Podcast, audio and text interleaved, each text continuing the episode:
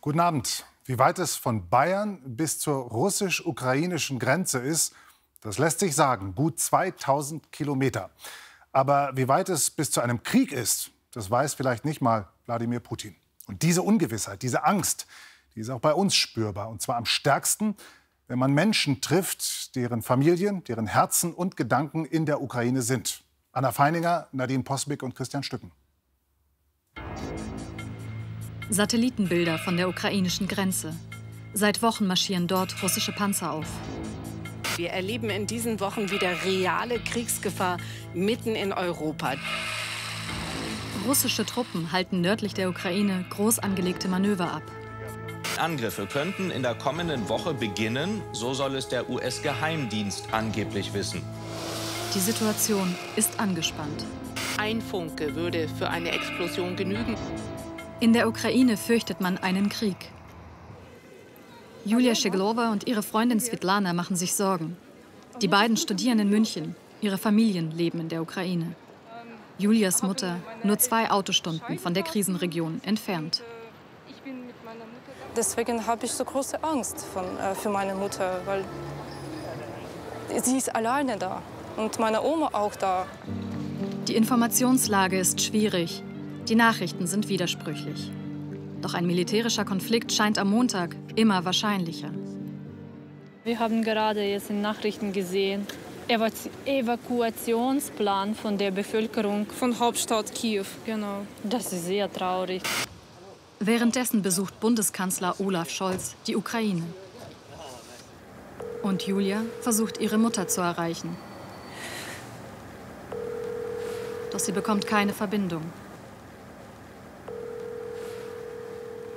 Ich weiß nicht, das geht nicht. Keine Ahnung. Okay. Zweiter Versuch. Jetzt klappt's. Mhm. Erleichterung. Ihrer Mutter geht's gut. So, давай, береги себя. Mhm, давай. Пока. In meiner Stadt ist es ganz ruhig, also wie als, ich, als nichts passiert, also kein, kein Anmarschieren gibt es, gar nichts, also keine Nachrichten. Ähm, die Leute sind also ohne Panik. Doch das könnte morgen schon anders sein. Ein Angriff wäre jederzeit denkbar. Die Diplomatie läuft auf Hochtouren.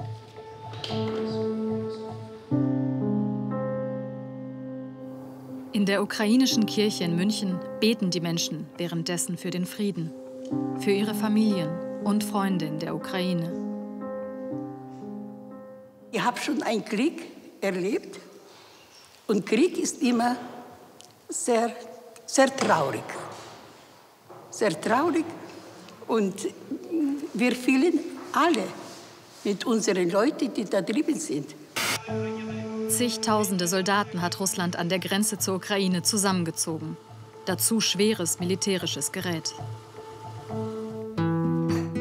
Der Kameramann Wladimir Müller kommt aus Russland. Die angespannte Lage nimmt ihn mit.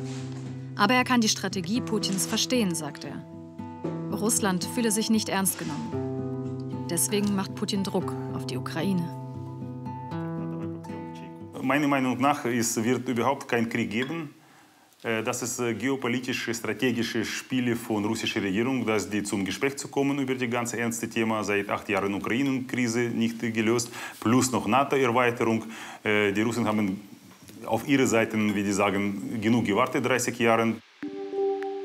Russland möchte wieder mehr Bedeutung in der Weltpolitik bekommen glaubt Wladimir Müller. Zu einem Krieg würde es seiner Meinung nach nur in einem Fall kommen. Wenn die Ukrainer versuchen, diesen Konflikt einfach militärisch zu lösen. Nur in diesem Moment, äh, Russland hat versprochen, das einfach äh, militärisch zurückzuschlagen und diese Gebiete zu schützen. Zurück zu Julia. Seminar an der Ukrainischen Freien Universität in München. An normalen Unterricht ist hier für sie nicht zu denken. Wie ist die Situation bei Ihnen? Wie geht es Ihnen momentan? Meine Mama hat mir gesagt, ja, wir sind für alles vorbereitet. Mm, der Papa hält das Auto immer voll getankt, für alle Fälle.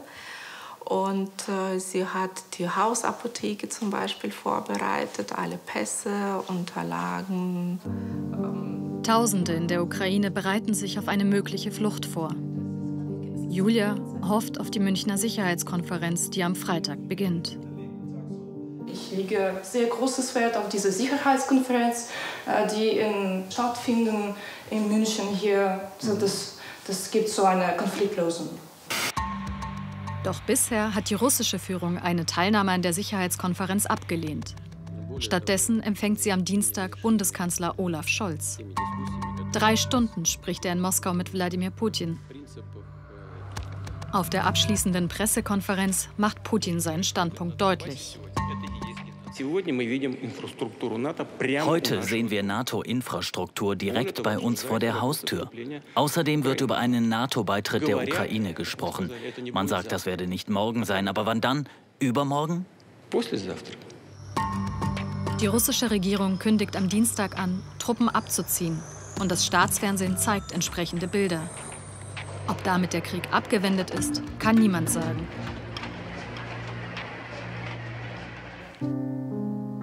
In der ukrainischen Kirche in München betet man weiter. Hier hofft man auf Gottes Hilfe. Und da vertrauen wir. Darum kommen wir auch äh, zur Kirche und beten und hoffen, dass es nichts zu was Schlimmeres kommt.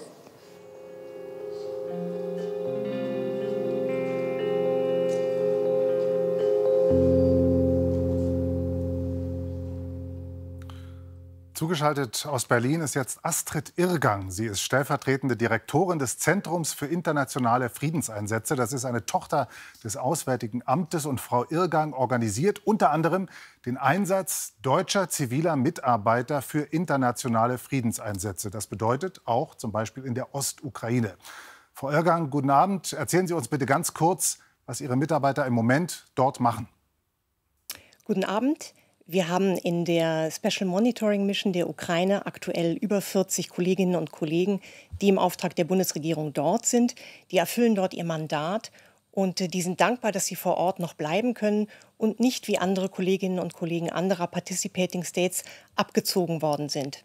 Und die Hauptaufgabe ist, Vertrauensbildung und Dialog und Beobachtung der Vereinbarungen des Minsker Abkommens weiter durchzuführen. Angesichts der Tatsache, dass einige Länder ihre Mitarbeiter und Bürger aufgefordert haben, die Ukraine zu verlassen, müssten Sie die Leute nicht abziehen, um die in Sicherheit zu bringen? Die Bundesregierung hat sich entschieden, tatsächlich den Staatsangehörigen Deutschlands, die nicht dringend erforderlich sind in der Ukraine, nach Hause zurückzukehren. Aber das deutsche Personal, was in den internationalen Missionen steht, wird jetzt besonders vor Ort gewünscht und gebraucht als Augen und Ohren der Weltgemeinschaft. Und wir tragen das voll mit und unterstützen das und äh, würden uns sogar wünschen, noch mehr Kapazitäten und Unterstützung in die Ukraine, in diese Mission zu bringen. Sie haben gesagt, die Mitarbeiter sind dankbar, dass sie noch da bleiben können. Jetzt haben wir in dem Film auch gehört, dass Ukrainer ihre Autos vollgedankt haben, um im Fall des Falles sofort fliehen zu können. Treffen Sie auch solche Vorkehrungen? Die Hauptverantwortung für diese Vorkehrungen, also die Sicherheit des Personals, trägt die OSZE. Die hat die Primärverantwortung und die Mitgliedstaaten wie Deutschland kommen sekundär hinterher. Wir und die OSZE gehen davon aus, dass die OSZE selbst nicht Ziel einer Eskalation wäre. Auch Russland ist Mitglied der OSZE, steht auch noch mit eigenem Personal vor Ort. Und äh, insofern haben wir, was das angeht, ein, ein gutes Gefühl bisher.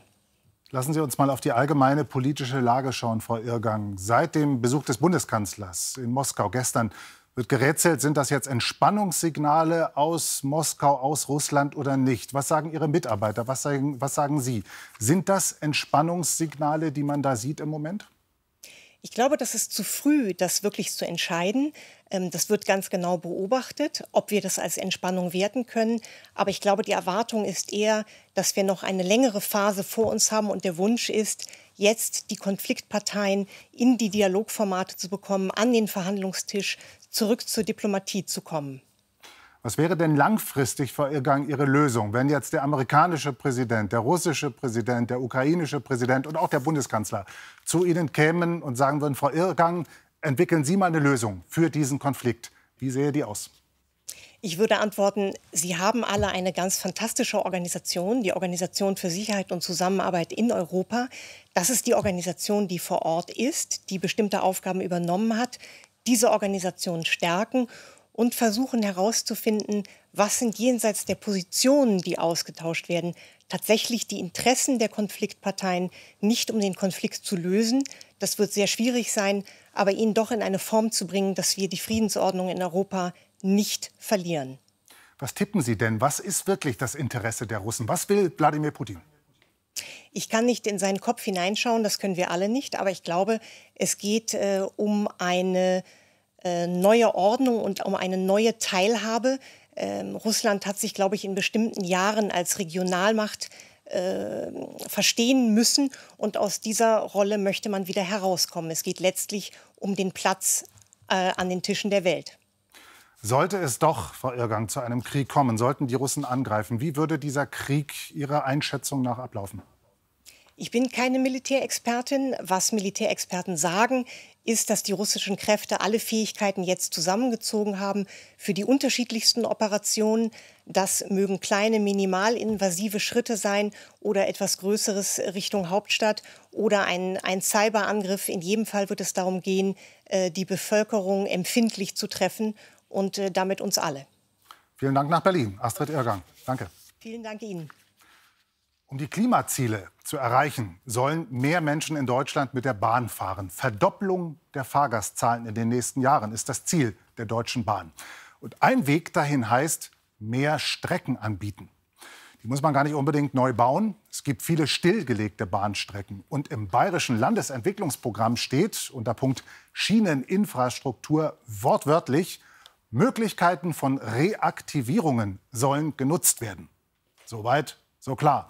Und umso seltsamer ist es, dass immer noch so viele Schienen sinnlos rumliegen. Hans Hinterberger und Thomas Kiesling. Im Ilztal, an der Bahnstrecke zwischen Passau und Freyung, da liegt ein Baum auf dem Gleis. Ja, der Biber hat ihn umgeschmissen. Die Männer vom Förderverein Ilztalbahn schneiden die Strecke frei ehrenamtlich, ohne Bezahlung. Warum macht ihr das? Ja, das fragen wir uns auch manchmal. Wir wollen natürlich, dass da auf der Strecke wieder ein regelmäßiger Verkehr stattfindet. Und damit sind die Freunde der Ilztalbahn nicht allein in Bayern. So hat es bei der Steigerwaldbahn zwischen Schweinfurt und Kitzingen ausgesehen. Damals, vor über 30 Jahren. Aber heute verrotten hier die Gleise. Obwohl die Politik doch so gerne über Verkehrswende, über Schiene statt Straße spricht. Gerade jetzt mit der neuen Ampelregierung in Berlin wird wieder viel angekündigt. Und so keimt im Steigerwald Hoffnung auf. Es wäre sehr wichtig für die örtliche Wirtschaft meiner Ansicht nach auch, dass wir hier einen guten Persön äh, öffentlichen Personennahverkehr bekommen. Sagt der stellvertretende Landrat. Doch die bayerische Staatsregierung ziert sich. Und die, nicht Berlin, müsste die Reaktivierung vorantreiben. Die Gleise wären ja größtenteils noch vorhanden. Aber die Wahrheit ist, nur weil es irgendwo Gleise gibt, fährt in Bayern noch lange kein Zug.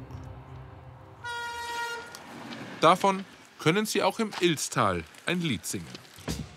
Sie stellen zwar unter Beweis, dass hier ein Zug fahren könnte, wieder alles ehrenamtlich, allerdings nur am Wochenende, im Sommer.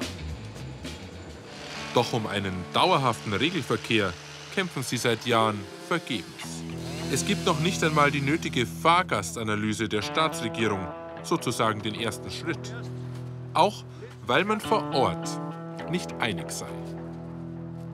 Der Kreistag in Passau der Landkreis Passau, der ist da eigentlich nicht begeistert. Also hier gibt es ja drei kommunale Ebenen, die Stadt Passau, Landkreis Passau und Freyung Grafenau.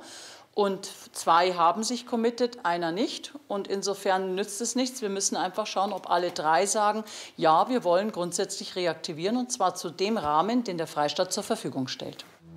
So die bayerische Verkehrsministerin, für die die Sache ebenfalls an einem klaren Bekenntnis des Landkreises Passau scheitert. Und damit Willkommen in den Wirren der Politik, denn das Landratsamt Passau wiederum versichert kontrovers auf Nachfrage, dass man sehr wohl ein positives Votum abgegeben habe. Nur anscheinend nicht positiv genug. Der Freistaat würde zum Beispiel verlangen, dass die Landkreise ihre Buslinien auf eine reaktivierte Bahn abstimmen. Viel Aufwand, den vor Ort nicht jeder betreiben will. Wenn jetzt jemand sagt, ich will nur reaktivieren, aber ich möchte mein ÖPNV-Konzept nicht abstimmen, macht es ja wenig Sinn. Und es gibt noch weitere Hürden. Zurück zur Steigerwaldbahn. Damit Eisenbahnen reaktiviert werden können, muss in Bayern ein Gutachten her, das belegt, mindestens 1000 Personen würden an einem Werktag die Bahn nutzen. Konrad Schliephake von der Uni Würzburg ist da zuversichtlich. 1538 Personen hat er errechnet, zumindest für den nördlichen Streckenabschnitt. Doch die Staatsregierung kommt auf unter 1000, so tobt der Streit. Wir haben mehrfach versucht äh, herauszubekommen, wie man nun zu diesem etwas rätselhaften Ergebnis gekommen ist. Äh, dass äh, äh, dieser Einblick ist uns verwehrt worden. Das kann ich nicht beurteilen, wo er Einblicke kriegt und wo nicht. Aber am Ende des Tages geben wir das immer an neutrale Gutachter. Die prüfen das fachlich und die entscheiden das dann auch. Über 1000 oder unter 1000. Welches Gutachten stimmt? Stoff für jahrelange Diskussionen. Zurück im Ilstal. Sicher ist, um die 1000 zu erreichen, müssen die Menschen die Bahn auch wollen. Wie sähe es aus in Freyung? Also ich war froh, wenn sofort wieder voll einsatzbereit wäre. Die sollte wieder aufgemacht werden. Energiesparen, das ist, kann man mehr Leid transportieren. Doch es gibt auch Skeptiker. Weil sowieso immer Busse fahren. Können Sie also vor der Stunde Bus nach Passau? Und der ist womöglich schneller. Die alte Bahntrasse hat unzählige unbeschrankte Bahnübergänge. Züge müssen hier abbremsen auf 10 oder gar 5 km/h. Es müsste erst mal kräftig investiert werden. Die Kommunen haben sehr viel Angst, dass auf sie viel zukommt. Das ist so, auch im Steigerwald. Ängstliche Kommunen und ein strenges Festhalten an der Tausenderregel. Eine bayerische Besonderheit, kritisiert der Fahrgastverband ProBahn. Andere Länder wie der Beispiel Baden-Württemberg, aber jetzt auch Sachsen, die haben einfach mal fürs ganze Land so eine Grobstudie gemacht, wo man überhaupt mal sieht, was lohnt sich, was lohnt sich nicht. Da hält sich Bayern komplett zurück. Das wird immer auf die Landkreise geschoben. Wenn einer nicht mitspielt, dann geht sowieso nichts. Sind andere Länder einfach bahnfreundlicher? Das hat nichts mit Bahnfreundlichkeit, sondern mit Klugheit zu tun. Am Ende des Tages wollen wir eine ökologisch sinnvolle Variante und sie muss wirtschaftlich sein. Und wenn ich es ökologisch sinnvoll will, kann ich nicht zuschauen, wie leere Züge fahren.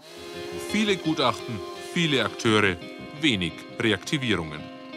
Die Ehrenamtlichen im Ilstal werden trotzdem weiterschneiden.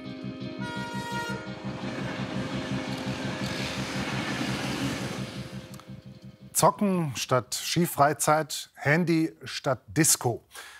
Die Generation Corona, die hat es schwer. Er hier zum Beispiel, Bruno heißt er. Mit 13, 14 hatte ich das beste Leben. Das war vor Corona, sagt Bruno. Während Corona hat er dann ganze 50 Kilogramm zugenommen. Seinen harten Weg zurück begleiten Katharina Reichert, Juliane Rummel und Lea Utz. Die Kontrovers Story. Der Schritt auf die Waage. Bruno kämpft seit vier Wochen gegen die Kilos. Wie viel hat er abgenommen? Hinter ihm liegt eine Reha in der Klinik. Für den 16-jährigen Bruno die Chance rauszukommen aus seinem Corona-Loch. Denn während der Pandemie hat er 50 Kilo zugelegt. Sein Ziel, er will sich endlich wieder wohlfühlen in seinem Körper. Beine voll groß, Waden voll groß, auch die Hüfte war voll groß bei mir. Ähm, sehr viel Fettanteil. Ähm, und dann dachte ich so, okay, ich muss jetzt wirklich langsam was ändern. So ist schon so sehr schlimm, wie es geworden ist. Inzwischen ist die Reha-Zeit schon Wochen her. Ein langer Weg liegt hinter ihm. Wir haben Bruno dabei über Monate begleitet. Der Start in die Reha. Untersuchung in der KJF Altenklinik Santa Maria in Oberjoch. Bruno wiegt 114 Kilo. Diagnose extremes Übergewicht. Danach Bestandsaufnahme. Mit dabei ist der 13-jährige Mario. Er hat genau wie Bruno in der Pandemie zugenommen. Dr. Tiljong Mohr erklärt Ihnen, wie ernst die Lage ist. nur 3% äh, aller Kinder, die gleich groß und gleich alt seid wie ihr, haben ein höheres Gewicht. Und das bedeutet Risiken für die Gesundheit. In Deutschland gilt jedes fünfte Kind als übergewichtig oder extrem übergewichtig, also adipös. Das war vor der Pandemie. Erste Studien zeigen, dass sich die Situation durch Corona verschärft hat. Die Gründe dafür sind für den Chefarzt der Klinik eindeutig. Ich denke ganz klar, Bewegungseinschränkungen, deutlich weniger Sport, deutlich weniger soziale Kontakte, wenig geregelter Tagesablauf und dann auch veränderte Essgewohnheiten in der Familie. Die führen dann in der Summe schon dazu, dass in sehr hoher Geschwindigkeit eben viele Jugendliche in den letzten Monaten zugenommen haben.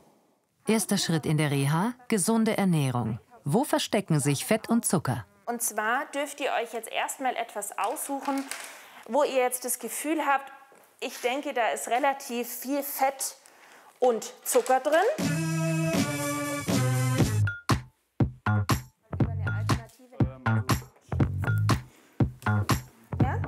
Darfst jetzt mal die Butterpäckchen entweder auf die Packung oder nebendran legen, sodass du dir das bildlich einprägen kannst. Okay. Ein Butterpäckchen waren noch mal wie viel Gramm? 10 Gramm. Genau, ja. Und das ist das, was dann plötzlich auch leer ist bei einem spannenden Film oder bei Langeweile. Die Gemeinschaft in der Reha soll den Jugendlichen helfen, sich besser zu fühlen. Wieder mehr so wie früher. Als 13-Jähriger, 14-Jähriger, ähm, da war noch alles gut, so wirklich. Ähm, ich war auf einem Gewicht, wo ich zufrieden war. Ähm, schulisch war auch alles gut. Ich war zu der, äh, zu der Zeit auch ähm, Schülersprecher. Ähm, also wirklich, das war so, so mit 14, 13 hatte ich so wirklich das beste Leben. Und dann, ähm, das war natürlich vor Corona.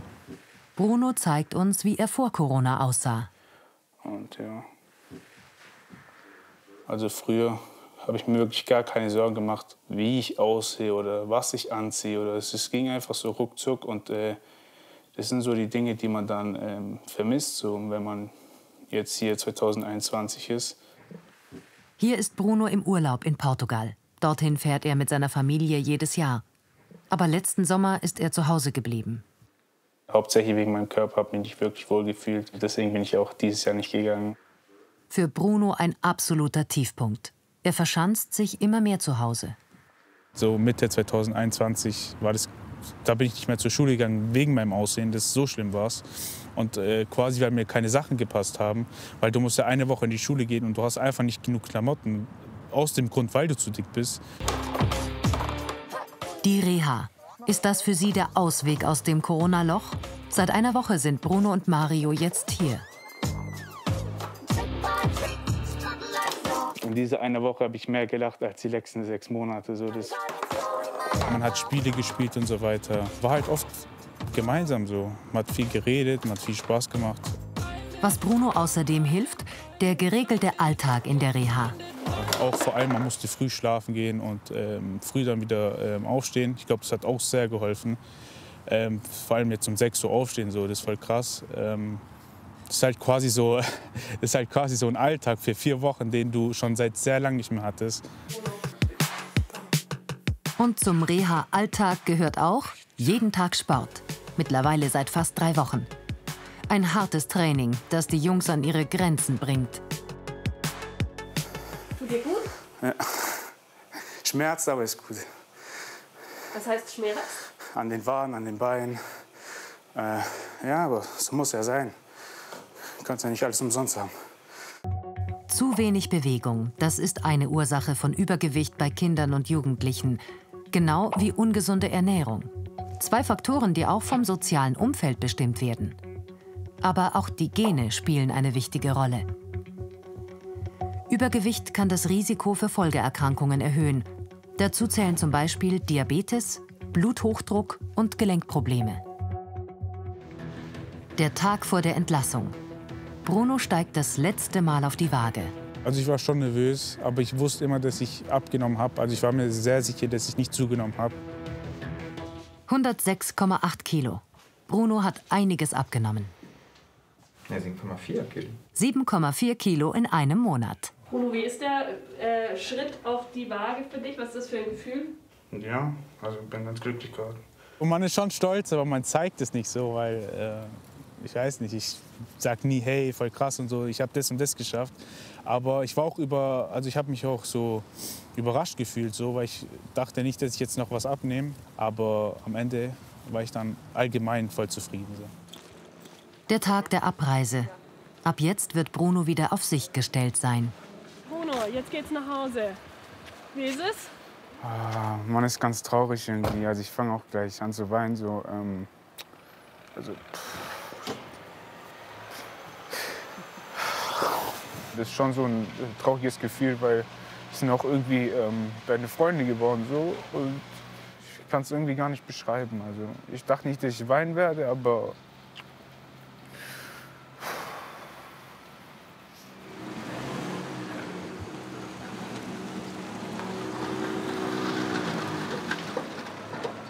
Sie haben hier einen ganz guten Start gemacht. Sie haben ordentlich abgenommen. Ähm, aber damit ist das Problem nicht bewältigt, sondern es beginnt ein Marathonlauf. All das, was Sie hier bei uns gelernt haben, müssen Sie konsequent zusammen mit Ihren Familien zu Hause umsetzen. Fast zwei Monate ist die Reha jetzt her. Gleich wird Bruno Mario wiedersehen. Zum ersten Mal. Wie ist es Ihnen ergangen? Hey. Oh, was geht? Bruno. Boah, soll da so lachen, Digga. Sieh mal. Gut. Immer. Und bei Boah, dir? Auch alles gut, ey. Ja, schon abgenommen, man sieht ehrlich sogar. Danke, danke, du auch. Aber auch frische Haare, Digga. Danke. Sieht das Zeug mal. Der sieht echt gut aus, Mann. Stabil. Bruno und Mario haben sich mit uns zum Spazierengehen verabredet. Seit der Reha ist viel passiert. Do it.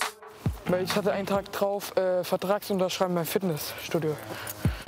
Bei Mario gehört Sport inzwischen zum Alltag.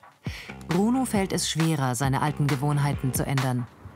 Hast du noch mal abgenommen seit der Reha? Nee, gar nicht.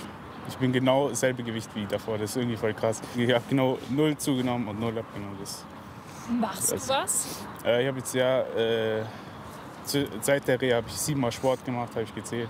Ähm, aber äh, nicht genug. Ich habe auch manchmal dazu gegessen. Ähm, das ist, also ich habe äh, klar was gemacht, aber nicht wirklich was.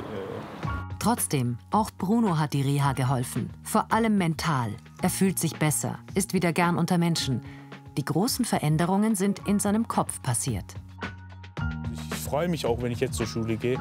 Und ich freue mich auch, so bestimmte Klamotten anzuziehen. Ich weiß, okay, heute sehe ich gut aus und es hat sich sehr stark verändert. Aber Bruno will noch mehr. Sein fester Plan, mehr Sport machen, gesünder leben. Bis zum Sommer will ich auf jeden Fall was ändern. Das ist, also ich werde jetzt nicht nochmal zulassen, dass es nicht so passiert, damit ich dann wieder auch wirklich so nach Portugal gehen kann, meine Familie sehen kann, auch äh, dann das dort auch enjoy, sage ich jetzt mal. Das ist Brunos nächstes Ziel bei seinem Kampf gegen die Corona-Kilos. Noch mehr Gedanken und Emotionen von Mario und Bruno finden Sie in der Langfassung der Kontrovers-Story zu sehen in der BR-Mediathek und im YouTube-Kanal von BR24. Das war's von Kontrovers. Ihnen danke fürs Interesse. Jetzt die BR24-Rundschau hier. Schönen Abend.